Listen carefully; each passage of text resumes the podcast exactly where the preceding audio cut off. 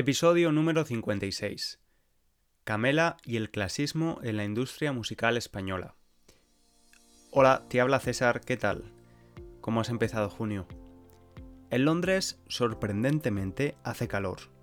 Ahora mismo es jueves 3 de junio y estamos a 23 grados centígrados.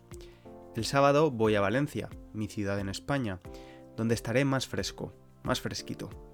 Allí la temperatura está alrededor de los 20 grados. Pocas veces pasa esto. Quiero decir, pocas veces hace más calor en Inglaterra que en España. Pero como decimos los españoles, el tiempo está loco. Te quiero hacer pensar un poco en este episodio. Quiero que pienses en la primera canción que recuerdas. Bueno, espera.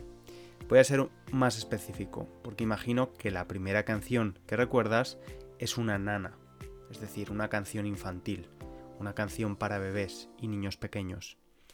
Así que quiero que pienses en la primera canción que recuerdas, pero que no es una nana o una canción infantil. ¿La tienes? ¿Ya la tienes? Ahora te pregunto otra cosa. ¿Dónde te lleva esa canción? ¿A qué recuerdo de tu infancia te transporta? ¿Dónde la escuchabas? Era una canción que ponían en la radio a todas horas. Era una canción que ponían tus padres en el coche todo el tiempo. Quizás era la sintonía de una serie de televisión.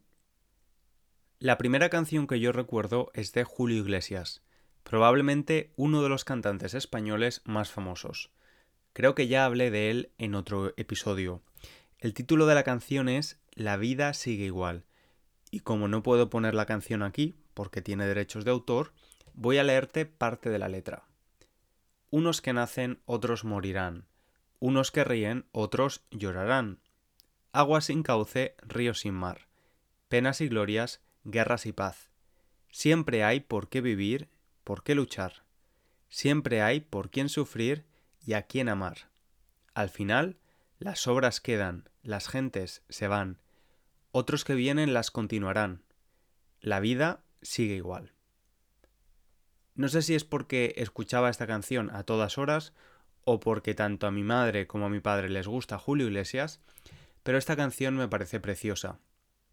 Es precisamente por mi padre por quien la escuchaba tanto, tantas veces, cuando era niño. Mi padre trabajaba de camarero en un restaurante y yo estaba con él a veces allí, y siempre ponían los discos, los álbumes de Julio Iglesias y de otra cantante cubana, Gloria Estefan. Imagino que tendría cuatro o cinco años. Escuchar la canción me lleva a esos años, estando en una mesa o en la barra del restaurante, dibujando o haciendo castillos con los posavasos. Un posavaso es el objeto sobre el que ponemos un vaso, para no manchar la mesa. Recuerdo que eran posavasos de cartón y tenían el logo de una cerveza española. Intentaba hacer castillos de cuatro alturas pero creo que nunca lo conseguí.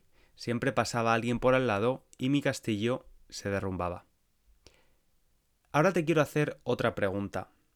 ¿Recuerdas el primer disco que te compraste? Bueno, dependiendo de tu edad, puede que no compraras un disco. Quizás la primera vez que compraste música fue en formato vinilo o cassette o compact disc. Si eres muy joven, quizás nunca has comprado música física y lo más cerca que has estado de esta experiencia es pagar por una suscripción de pago a Spotify o Apple Music. En mi caso fue un cassette. Con 6 años rompí mi hucha con forma de cerdito. La hucha es donde los niños guardan el dinero. Y compré el cassette de un grupo español llamado Camela. La portada del cassette, es decir, la imagen, no podía ser más noventera. Era muy de la década de los 90, con una foto de los tres miembros con un look imposible. De Camela, este grupo de música, quiero hablarte hoy. Hablar de Camela es hablar de letras de canciones que varias generaciones recuerdan, pero también es hablar de clasismo en la industria de la música española.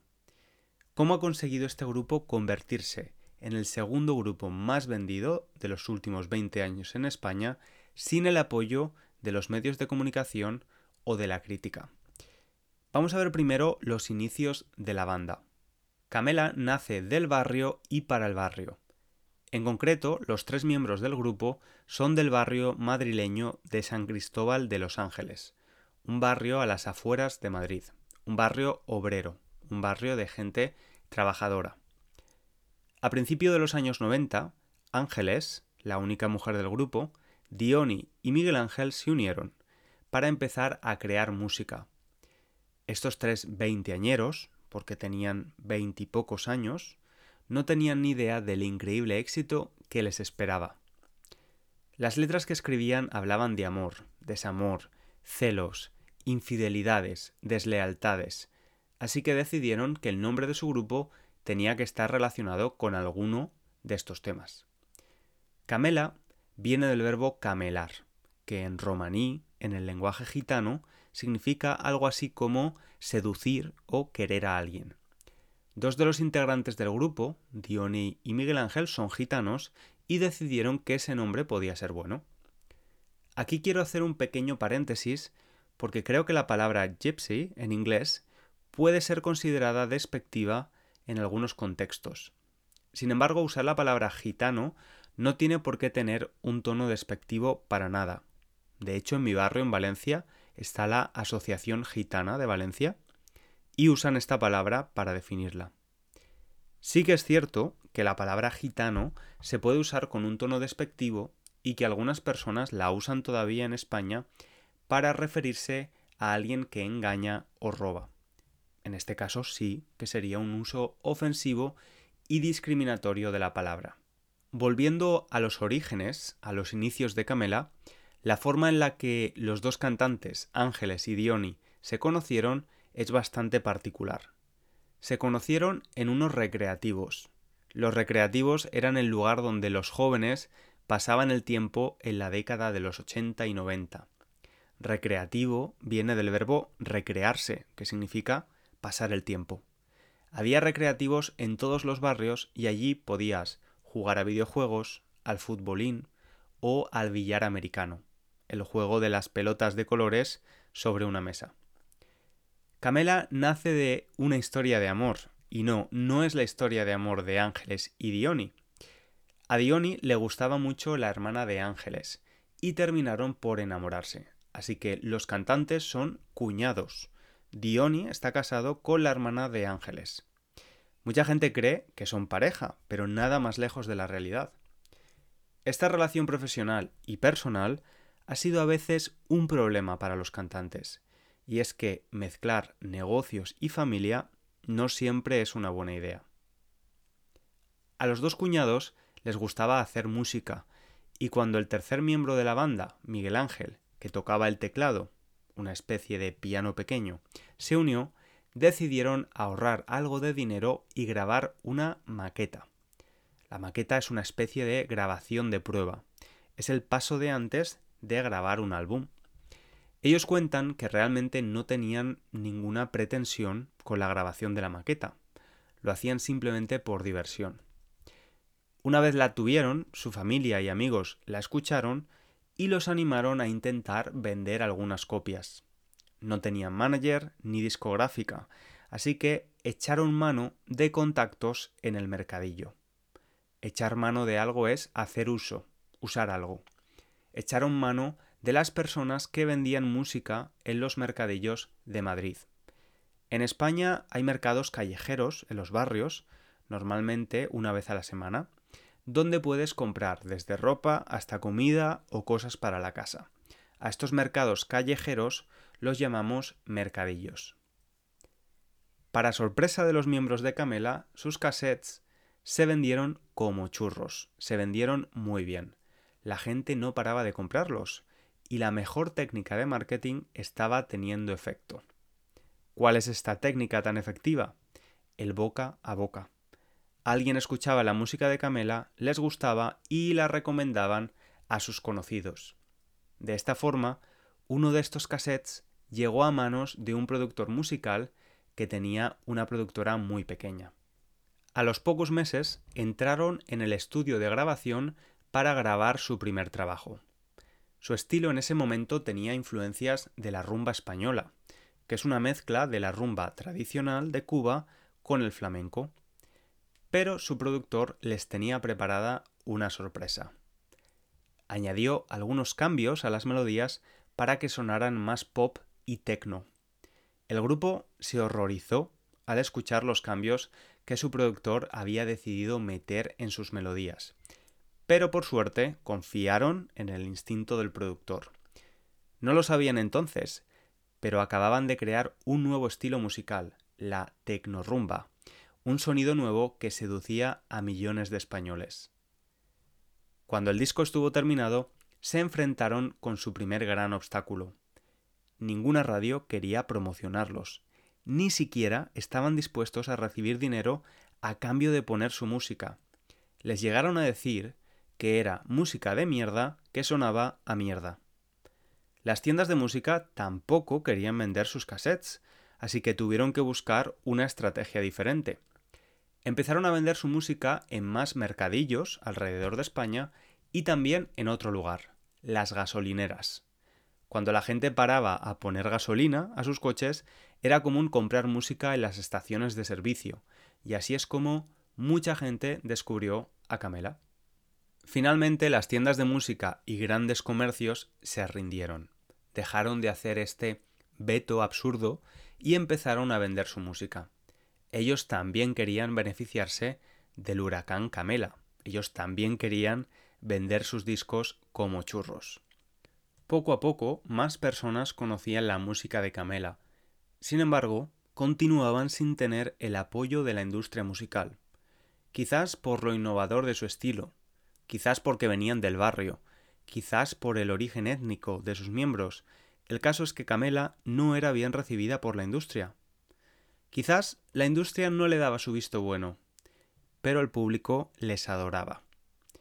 Antes te contaba que la creación de un nuevo estilo musical, la tecnorumba, era una de las claves del éxito de Camela. Estas melodías resultaban muy atractivas, pero no fue la única razón de su gran éxito.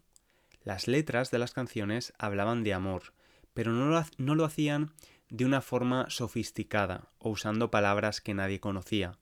En las letras de las canciones se expresaban de la misma forma en la que los jóvenes de la época hablaban de sus amores y desamores. De esta forma, Camela conectó y puso música a los primeros amores de una generación. A pesar de tener el apoyo del público que consumía su música, creo que a la gente que le gusta Camela no siempre ha sido muy justa con ellos. Su música ha sido para mucha gente un placer culpable.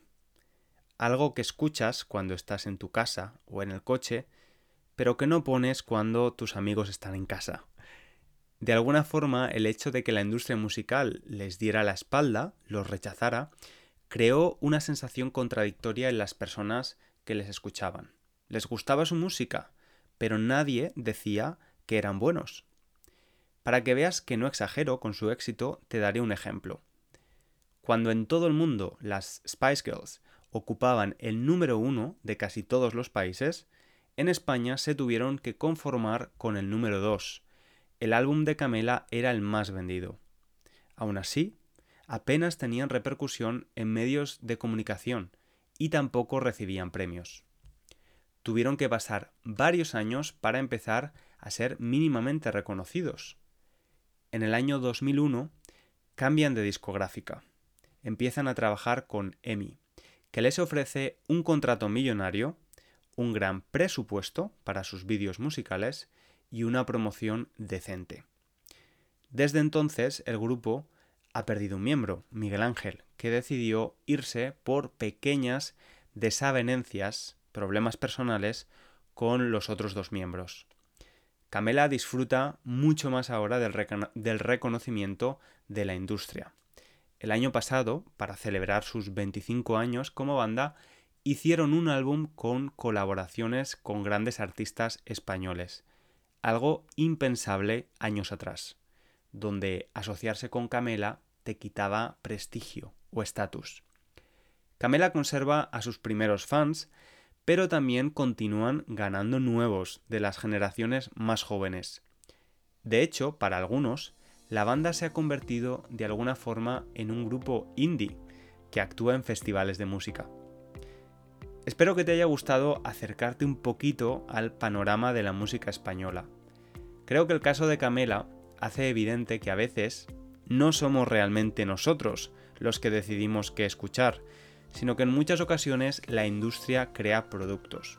O al menos me da la sensación de que antes era así. Hoy en día con Internet es probablemente diferente. Espero también que hayas podido aprender algo nuevo en español y que este rato conmigo te haya servido para practicar tu comprensión auditiva. Si te apetece puedes dejar un pequeño comentario en iTunes si usas un dispositivo Apple. Yo te espero en el próximo episodio. Disfruta del fin de. Un abrazo grande.